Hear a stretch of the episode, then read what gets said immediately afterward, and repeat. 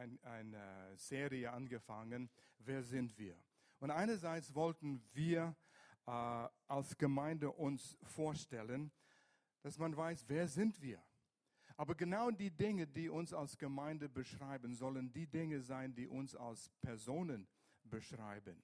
Diese Eigenschaften, diese Qualitäten, die wir haben. Und oft gibt es eine große Kluft zwischen das, was wir sein sollen und das, was wir sind. Und so ist immer wieder gut zu prüfen, wo bin ich? Was soll ich sein? Und wir wollen ähm, erkennen, was sind wir tatsächlich geworden. Und wir sind nicht immer begeistert über das, was wir sehen. Aber eins ist klar, ich brauche mein Spielzeug hier. Eins, eins ist klar, wir stehen in einem geistlichen Kampf. Haben wir das? Da sind wir. Wir stehen in einem Kampf. Wir sind Kämpfer. Es hört sich ein bisschen ja, so kriegerisch, aber das ist es nicht. Der Kampf ist da, ob du es weißt oder nicht. Und der, der geistliche Kampf ist auch dort. Und vielleicht hört es sich ein bisschen anders an und komisch für manche Leute, aber wenn wir nicht bewusst sind, was um uns herum läuft, werden wir auch nie reagieren können. Unsere Kultur, unsere Gesellschaft, die Meinungen, der Zeitgeist will versuchen, uns in eine bestimmte Richtung zu biegen. Und oft ist es nicht das, wo wir hingehen sollen.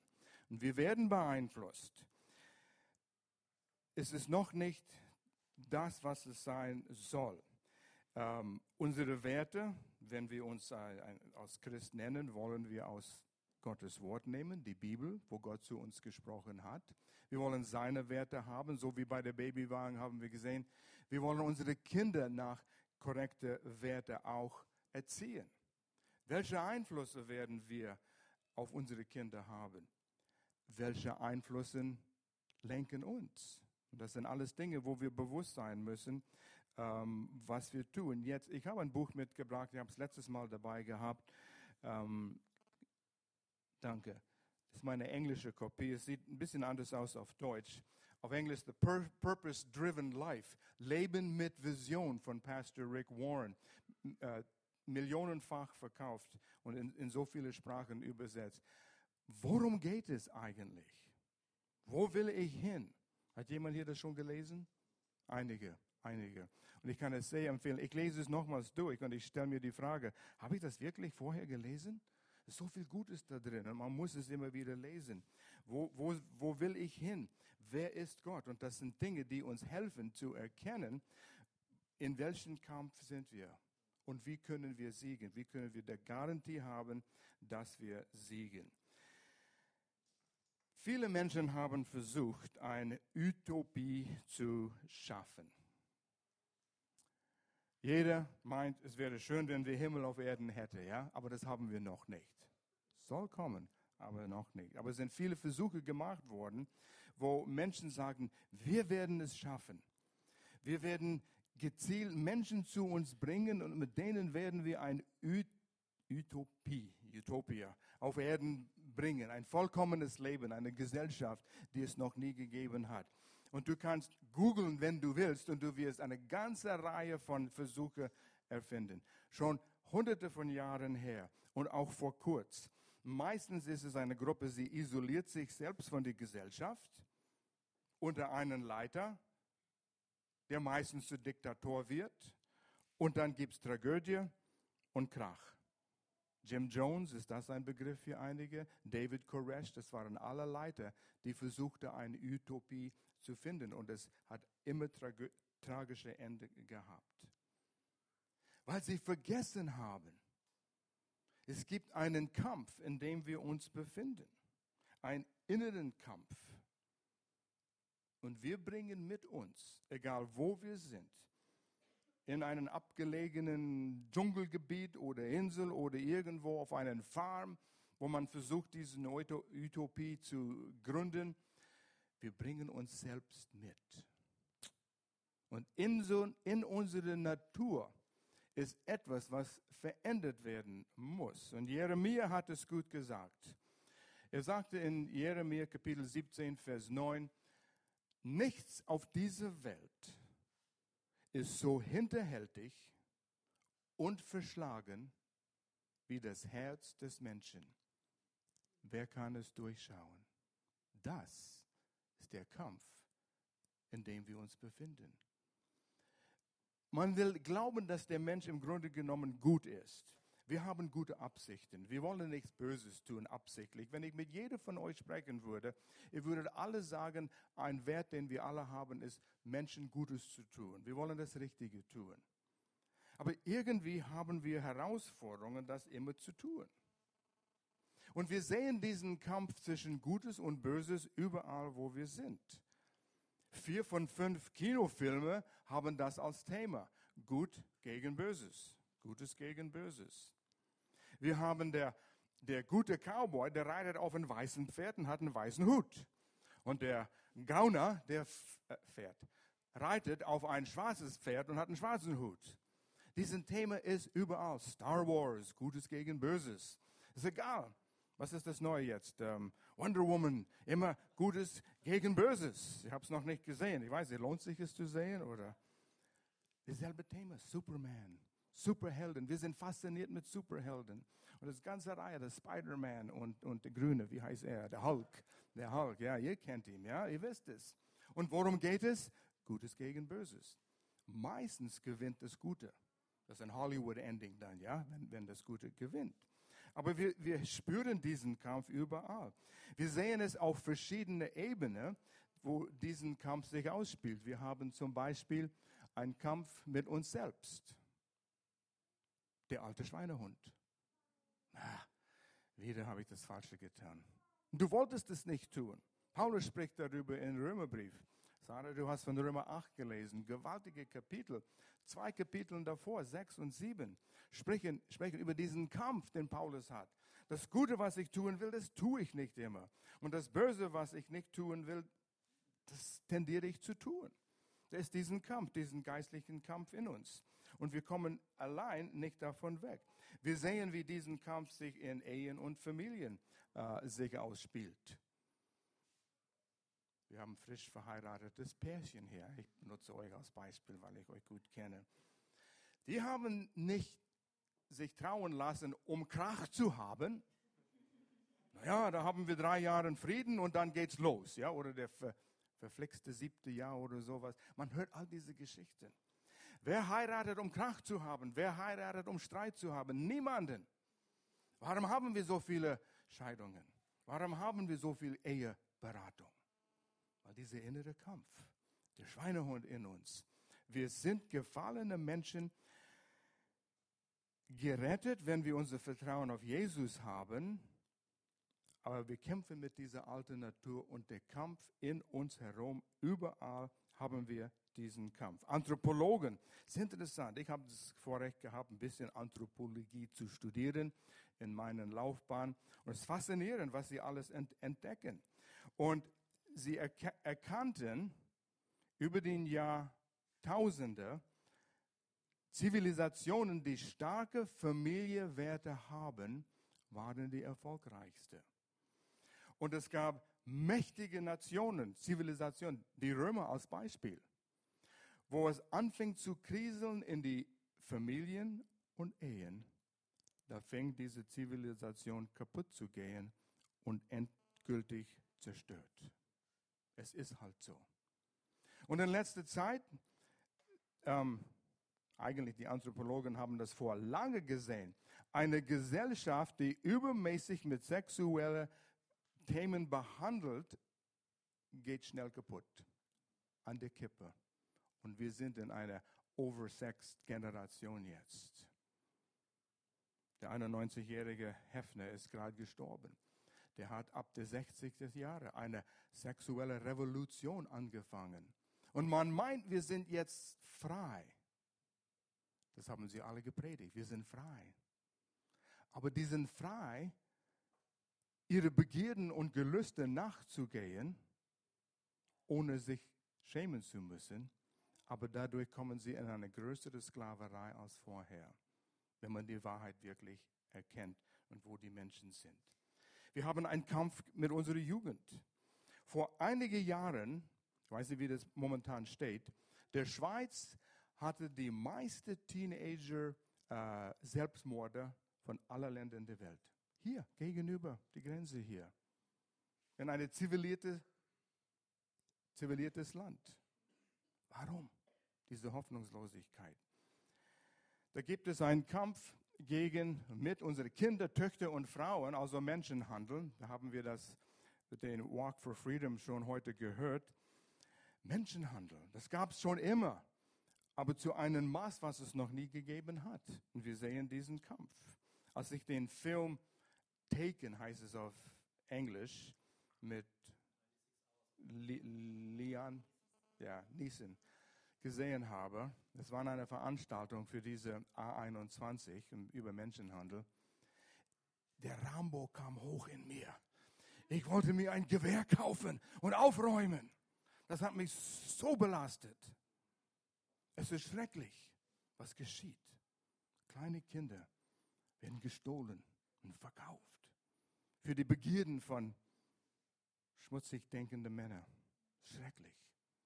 Und wir müssen was tun. Da ist ein Kampf. Der Feind, Satan, zögert nicht, Kinder zu zerstören, wenn er sie von Gott halten kann und die Gesellschaft kaputt machen kann. Woher kommt dieser Kampf? Wir könnten lang darüber sprechen. Es gibt geistliche Gründe und diese geistlichen Gründe haben sich offenbart in unsere soziopolitische Welt, in unserer Umgebung und wir können es sehen, wie unsere Gesellschaften kaputt gegangen sind. Unsere Weltbild und Kultur hat sich verändert, gewaltig in den letzten 150 bis 200 Jahren. Wenn man nur ein bisschen studiert, warum hat Europa unsere Welt zwei schlimme Weltkriege gegeben? Das war das Geschenk. Vor dieser Zeit, Europa hat gewaltige Denker uns gegeben. Denk an Leonardo da Vinci. Denk an Michelangelo. In der Weltbild war Gott in dem Mittelpunkt. Aber da fing etwas an. Darwin ist gekommen und er hat gelehrt, dass wir Menschen, wir sind Affen, die glücklich geworden sind und wurden zu Menschen. Die haben Glück gehabt. Das war die Lehre. Gott hat keinen Platz. Nietzsche ein deutscher Philosoph, deren, dessen, Pastor, äh, dessen Vater ein Pastor war, hat gelehrt, Gott ist tot. Und dann kam der Rousseau aus Frankreich und er sagte, jetzt muss die Stadt der Platz von Gott nehmen und auch unsere Kinder erziehen. Hört sich das ein bisschen an wie heutzutage? Der Staat muss unsere Kinder erziehen? Wo ist Gott in diesem Bild? Und so Marx kam und hat die tragischste Geschichte unserer Gesellschaft ge gegeben und die, die Welt, die ihm gefolgt hat, zerstört. Sie nahmen Gott aus ihrem Weltbild. Und was ist das Ergebnis? Hoffnungslosigkeit. Und wir haben Menschen um uns herum, die hoffnungslos sind. Teenagers, äh, Selbstmord. Die Lieder, die sie zuhören, fordern Menschen, Teenager, junge Menschen aus, nimm dein Leben, es hat keinen Sinn mehr zu leben. Vielleicht bist du geschützt von all dem, aber wenn du die Augen aufmachst, dann merkst du, wie schlimm das wirklich ist und es führt zu einer Hoffnungslosigkeit. Gott wurde aus unserer Weltanschauung rausgenommen. Und die Bibel spricht darüber. In Römer 1 spricht der Apostel Paulus das an, in die Verse äh, ersten Kapitel. Verse 21 bis 23. Denn obgleich sie Gott erkannten haben, erkannten, haben sie ihn doch nicht als Gott geehrt. Unsere Gesellschaft, es fängt damals schon an. Und ihm nicht gedankt, sondern sind in ihren Gedanken in nichtigen Wahn verfallen. Und ihr unverständiges Herz wurde verfinstert. Da sie sich für weise hielten, sind sie zu Narren geworden und haben die Herrlichkeit des unvergänglichen Gottes vertauscht mit einem Bild, das dem vergänglichen Menschen, den Vögeln und vierfüßigen und kriechenden Tieren gleicht. Götzen haben sie gehabt. Es muss nicht ein Tier sein, kann ein Gott, eine Götze von Materialismus oder Egoismus sein. Das ist unsere Welt. Leb für dich selbst. Wer wird um dich kümmern, wenn du nicht um dich selbst kümmerst? Und ihr Verstand würde, wie es hier heißt, nichtig, für nichts gut. Wo sind die Lösungen? Unsere Welt steht an einer Kippe vom Dritten Weltkrieg. Mehr Probleme heutzutage als je zuvor. Warum ist das so? Wir müssen erkennen, dass unser geistlicher Kampf kommt davon, dass wir dreiteilige Menschen sind. Viele kennen das. Wir sind Seele, Geist und Körper. Körper, Seele und Geist. Und das ist eine sehr wichtige Lehre, das zu verstehen. Ich sehe Pastor Alex vor mir sitzend. Sehe ich wirklich Alex? Nein. Ich sehe den Haus, in dem er wohnt. Das Fleisch und Blut. Das kann ich anfassen. Aber irgendwann, ja, so gut wie du aussiehst, stirbst du und du gehst in die Erde und die Würmer kommen und machen das fertig. Das ist ein Haus, das ist ein Erdanzug, was er braucht, um auf die Erde zu existieren. Und wir brauchen das. Aber dann gibt es ein inneren Leben. Wer Alex kennt, merkt, er ist anders als seine liebe Frau Sarah. Alex braucht Sarah, Sarah braucht Alex, weil sie Eigenschaften haben, innere Eigenschaften. Da ist ein inneres Leben, die sind nicht Roboter, die sind einzelne Menschen mit Persönlichkeit. Und der innere Mensch, der Seele, ist unsere Wille, Verstand und Gefühle. Und wenn wir die Dinge kennen, dann kenne dann kenn ich Alex, wie er ist und reagiert. Alex lernt Sarah, hat Sarah kennengelernt durch die Emotionen, Gefühle, wie sie denken, was sie tut und ihre Wille. Und so da ist dieses innere Leben. Und dann gibt es der Geist. Alex wohnt in diesem Haus, was wir Körper nennen. Er hat eine Seele, Verstand, Wille und Emotionen. Aber Alex ist ein Geist.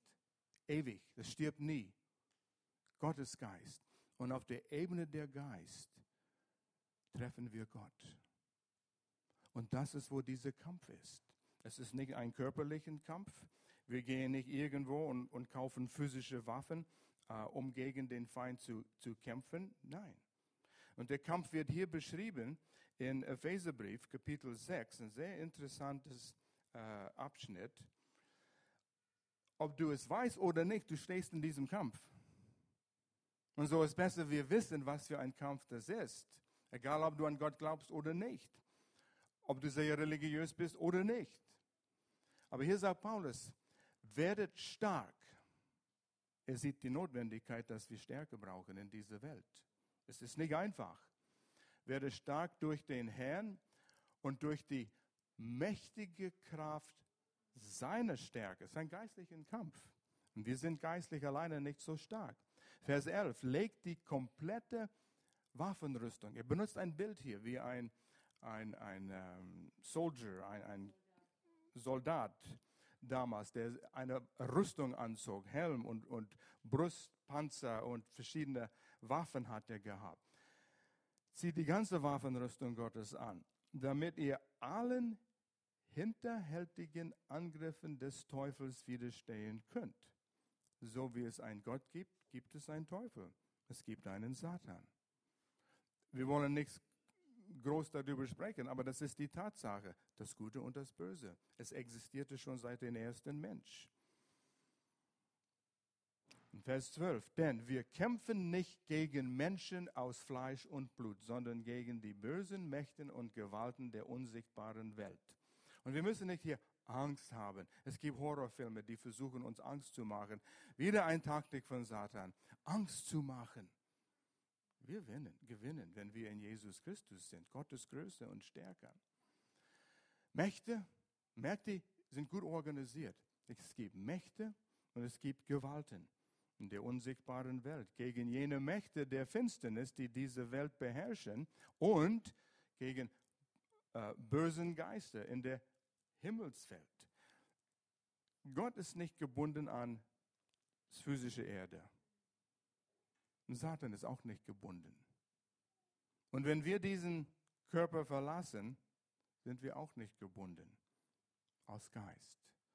Wenn unsere Augen geöffnet werden könnten, würden wir sehen geistliche Wesen um uns herum. Gott hat Engel für uns hier. Ja, du hast einen Engel. Die sind nicht nur fette, dicke Dinge mit Flügelchen und spielen Harfe die ganze Zeit hier. Die sind Krieger, die sind mächtig. Und die sehen aus wie du und wie ich. Nur sind sie größer und mächtiger und besser aussehend wie wir. Weil sie vollkommen sind und nicht von der Sünde beschädigt wurden. Die sind da und wollen uns helfen, wenn wir, an, wenn wir sie durch den Glauben anziehen. Nein, das ist ein anderes spannendes Thema. Aber wir gewinnen, weil hier heißt es, Paulus hatte zu die Korinther-Gemeinde damals einen Brief geschrieben und sagte, wir setzen die mächtigen Waffen Gottes und keine weltliche Waffen ein. Und wie kämpfen wir? Um menschliche Gedankengebäude wie was Nietzsche gelehrt hat und die Philosophen und die in unseren Universitäten ge gelehrt werden heutzutage und in unseren Schulen. Es fängt in unsere Gedanken an. Die Gedankengebäude zu zerstören. Mit diesen Waffen, ich sage dir ganz kurz, was die Waffen sind, zerschlagen wir all die hochtrabende Argumente. Argumente. Und oh, wir sind gut in Argumentieren. Freiburg eine Universitätsstadt. Geh in die Unis und da wird argumentiert. Wir brauchen Gott nicht mehr. Aber die haben auch keine Antwort. Sie meinen, sie haben Antworten. Aber wo führt es hin? All diese Experimente sind schon versucht worden. Und die enden in Tragödie. Die die Menschen davon abhalten, Gott zu erkennen, mit diesen Waffen bezwingen wir ihre widerstrebende Gedanken und lehren sie Christus zu gehorchen. Jesus Christus ist gekommen, aber die Welt lacht über Jesus. Wir haben ihn gekreuzigt. Aber das ist genau das, was die Menschen freisetzt. Gott sagte, das Problem ist, die Sünde ist gekommen von Anfang an, hat mich getrennt von den Menschen. Und die Menschen sind verloren ohne eine Lösung, ohne einen, äh, äh, die Strafe muss bezahlt werden für einen Vergehen gegen Gottes Gesetz. Und der Mensch könnte das nicht tun. Kein Mensch war gut genug. Außer einer. Jesus, der Sohn Gottes, kam auf die Erde, wurde Mensch und stellvertretend starb für uns. Und Gott sagt, das reicht. Schuld ist bezahlt. Als wenn du Millionen, 10 Millionen Euro an der Bank Schulden hast. Und dein reicher Onkel Fritz kommt von den USA und bezahlt die Rechnung. Und bis du davon erfährst, leidest du darunter, unter diesen Schuld. Du musst es annehmen. Und das hat Jesus für uns getan. Und so wir zerstören diese Gedankengebäude. Wir sind zugerüstet. Und wenn wir die Zeit nehmen würden in Epheser 6 und liest diesen Kapitel, den ganzen Kapitel, was vorher ein paar Verse rausgelesen haben, mit diesen Waffen. Und er spricht von den Waffen, die wir haben, ist Wahrheit. Und Wahrheit ist das, was die Realität entspricht. Diese utopische Gesellschaften, die versuchten etwas zu lehren, haben ihre Art von Wahrheit gehabt, aber endete in Tragödie und viele Menschen sind gestorben. Das war nicht die Wahrheit. Gott weiß. Gott weiß alles über alles zur gleichen Zeit. Nichts Neues kommt auf ihn. Er muss nicht zur Schule gehen. Du kannst ihm nichts Neues erzählen. Und so, dieses Buch, ich bin begeistert über das Buch, über wer bin ich, warum bin ich hier, was ist der Sinn vom Leben und wer ist Gott, wie kann ich Gott gefallen. Und es ist so ein tolles Buch, egal wo du bist in deinem geistlichen Wandel. In deinem geistlichen Wandel, in deiner Beziehung mit Gott, ob du ihn nicht kennst oder sagst, ich kenne ihn oder kenne ihn nicht sehr gut, du kannst da einiges daraus lernen. Entschuldigung, schmeckt gut. Wahrheit. Wir wollen die Wahrheit, die wirklich die Realität entspricht. Und was ist die Realität? Gott hat es uns gegeben und das passt, wenn man das versteht. Und noch eine Waffe, die wir haben, er spricht davon, ist Gerechtigkeit. Oh, das ist ein großes Wort. Richtig vor Gott zu stehen. Die meisten Menschen fürchten Gott. Die meisten Menschen denken an einen Gott, der wird dich kriegen. Bloß nicht Spaß haben auf dieser Welt, sonst kriegt Gott dich. Wie kann man an Gott glauben, sagen die Menschen, der Menschen zur Hölle schickt? Gott hat kein Mensch zur Hölle geschickt und er wird nie ein Mensch zur Hölle schicken. Er versucht alles dran zu setzen, sie zu retten, damit sie nicht in die Hölle gehen. Er gab seinen eigenen Sohn. Stell dir mal vor, wie grausam diese Gedanken sind. Wir haben hier ein paar Babys den Herrn geweiht. Wenn ein Vater sagt, wenn ich meinen Sohn aufopfern könnte, damit die ganze Menschheit frei vor Gott stehen könnte, ich bin bereit, meinen Sohn aufzuopfern. Wir denken, das ist grausam. Aber Gott sagte, ich bin bereit, meinen Sohn aufzuopfern für die Menschheit. Er gab das Kostbarste, was er hatte, damit niemand zur Hölle gehen muss. Das ist der Gott, den wir dienen. Ein Gott der Liebe. Und der Feind, mit dem wir den Kampf haben, Satan, Teufel, erzählt uns Lügen. Und diese Gedankengebäuden werden aufgebaut. Und wir glauben es. Dann glauben wir nicht die Wahrheit. Dann nehmen wir nicht das an, was Gott uns anbietet. Diese, der, der Preis wurde bezahlt durch Jesus. Wir sagen, pff, vergiss das, ich muss es selbst erarbeiten. Wie kann Gott mir meine Sünden vergeben, nachdem alles, was ich getan habe? Und man akzeptiert es nicht. Und das sind die Lüge, gegen die wir dann kämpfen müssen. Wahrheit, Gerechtigkeit. Weißt du, das ist so was Wunderbares. Nachts den Kopf auf dem Kissen zu legen und sagen, Gott, ich danke dir ich stehe gerecht vor dir. Nicht meinen Verdienst, sondern du hast es möglich gemacht. Ich habe es nur angenommen, hast es mir geschenkt. Das ist Frieden. Das ist Freiheit. Und auch eine andere Waffe ist Glauben. Und das ist Vertrauen. Diese Dinge, die Gott uns erzählt in die Bibel, ja, man denkt, die sind Märchen. Die werden dir nichts nützen. Aber wenn du diese Dinge liest und du siehst, wie alles um Jesus sich dreht. Wer war dieser Jesus? Er war ein Mensch. Er lebte dort im Nahen Osten. Er redete mit Menschen. Seine Feinde erzählen von ihm, dass er ein wahrer Mensch war. Und er starb an das Kreuz für meine Schuld und bezahlte es. Und dann ist er vom Tod wieder auferstanden, weil er selbst keine Sünde hatte und musste nicht im Grab bleiben. Der Mann, Jesus, der Mensch, Fleisch und Blut Mensch, stand vom Tod auf. Ist der Einzige und lebt heute. Kein anderer hat es getan. Deshalb glaube ich, was in diesem Buch, die Bibel, steht. Er gibt uns die Wahrheit und wenn ich mein Vertrauen auf das setze, bin ich im Sieg und habe den Kampf gewonnen. Einerseits ist das so einfach. Einerseits muss ich wenig tun. Vertrauen, wie ein kleines Kind.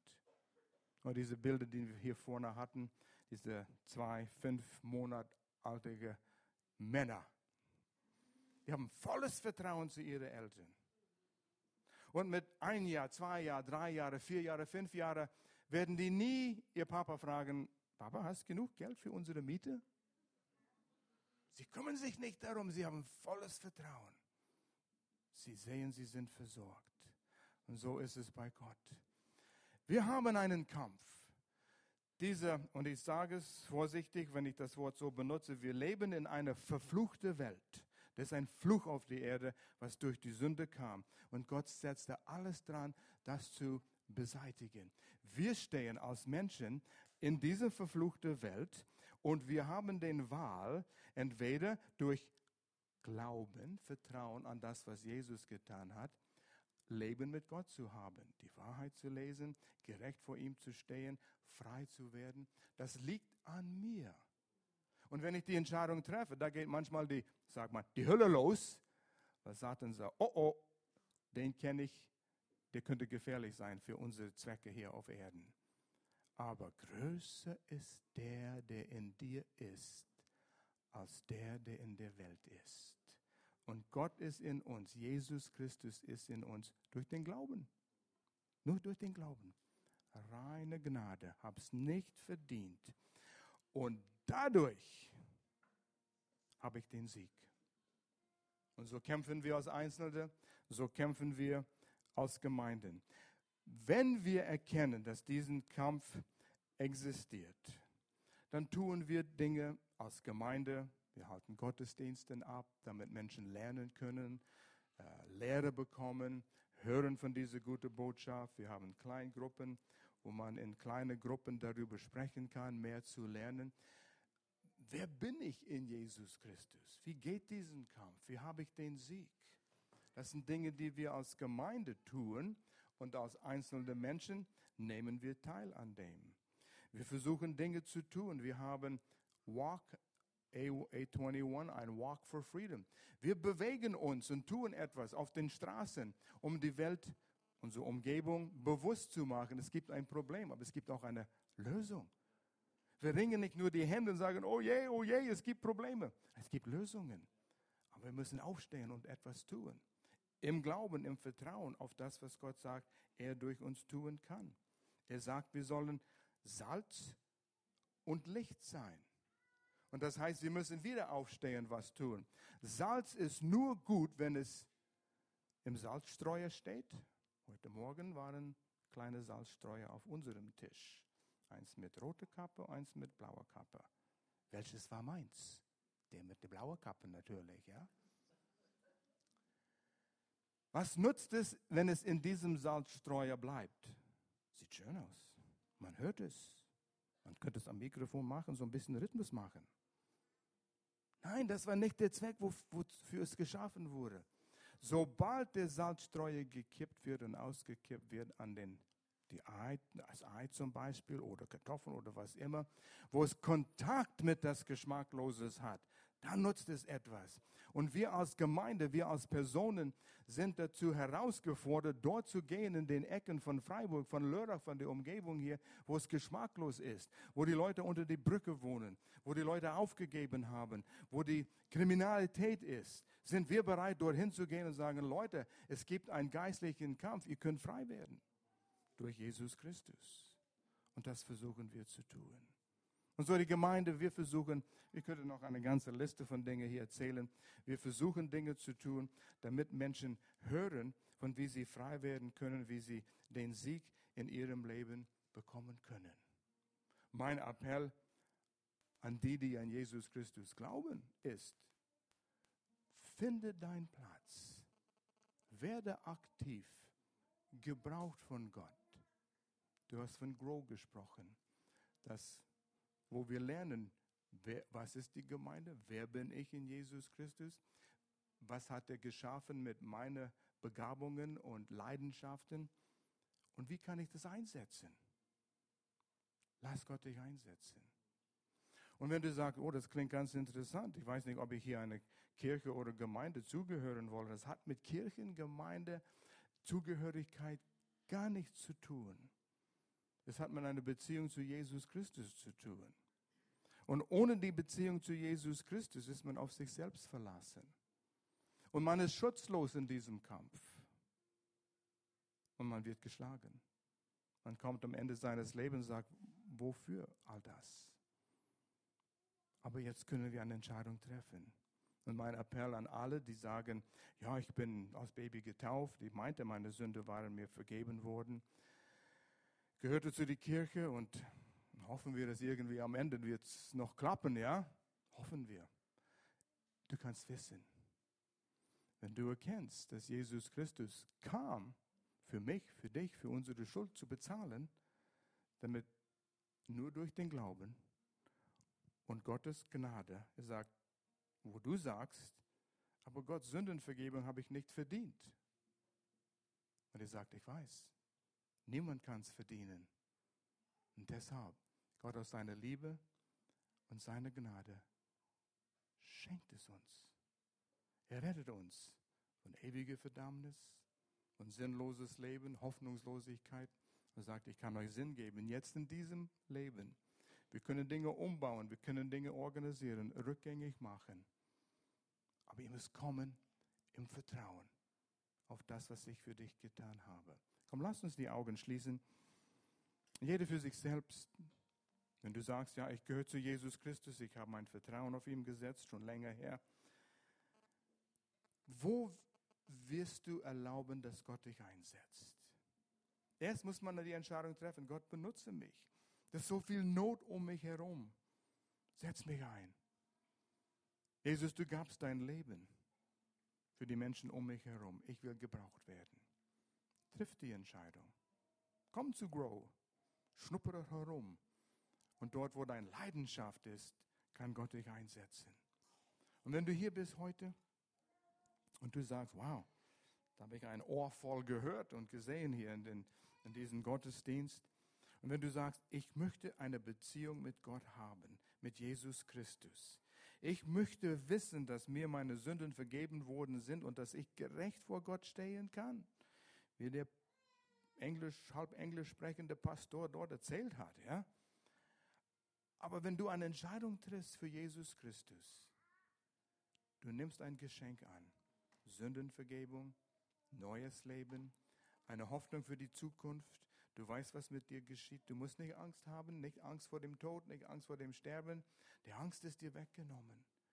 Und wenn du sagst, ich will meine Entscheidung für Jesus heute treffen, ich will meine Sündenvergebung annehmen, niemand schaut rum, alle Augen zu. Wenn du das sagst, ich will für dich beten und dir die Gelegenheit geben, dein Vertrauen auf Jesus zu setzen, indem wir als Gemeinde gemeinsam ein Gebet aussprechen, das ist alles. Und du vor Gott alleine. Ist da jemand hier, der heute sagt, ich will jetzt diese Entscheidung treffen? Hat nichts mit Kirche, Gemeindezugehörigkeit zu tun. Hat mit einer Beziehung zu Gott und Jesus Christus zu tun. Wenn du sagst, ja, bete für mich, ich will die Entscheidung treffen, halt kurz deine Hand hoch, damit ich es sehe, damit ich die Entscheidung treffen kann. Ist da jemand, der diese Entscheidung treffen will? Oder Du hast die Entscheidung schon lange her getroffen, bist von weg, Gott weggedriftet. Jetzt kommst du zurück. Niemand schaut rum, aber einer von diesen beiden Entscheidungen. Zum ersten Mal zu Jesus, ich sehe da eine Hand, ja, danke schön. Da hinten, ja, noch eins da hinten. Ist noch jemanden? Ich komme zurück oder ich nehme Jesus auf. Was wir tun werden, ich werde ein Gebet aussprechen vorsprechen, ihr könnt mir nachsprechen. Und in diesem Gebet drückt man seinen Glauben aus. Ich nehme Jesus als mein Retter in meinem Leben hinein, mir von der Sünde zu retten. Okay? Gemeinde, wir beten alle zusammen laut. Okay? Vater, ich komme zu dir als ein Sünder. Vater, ich komme zu dir als ein Sünder. Ich glaube an Jesus Christus, dein Sohn. Ich glaube an Jesus Christus, dein Sohn dass du für mich gestorben bist, dass du für mich gestorben bist und dass du wieder auferstanden bist und dass du wieder auferstanden bist. Du hast den Preis für meine Sünden bezahlt. Du hast den Preis für meine Sünden bezahlt. Und ich setze mein Vertrauen auf dich. Und ich setze mein Vertrauen auf dich. Jetzt danke ich dir, dass du mir die Sünden vergeben hast. Jetzt danke ich dir, dass du mir die Sünden vergeben hast. Komm in meinem Leben hinein.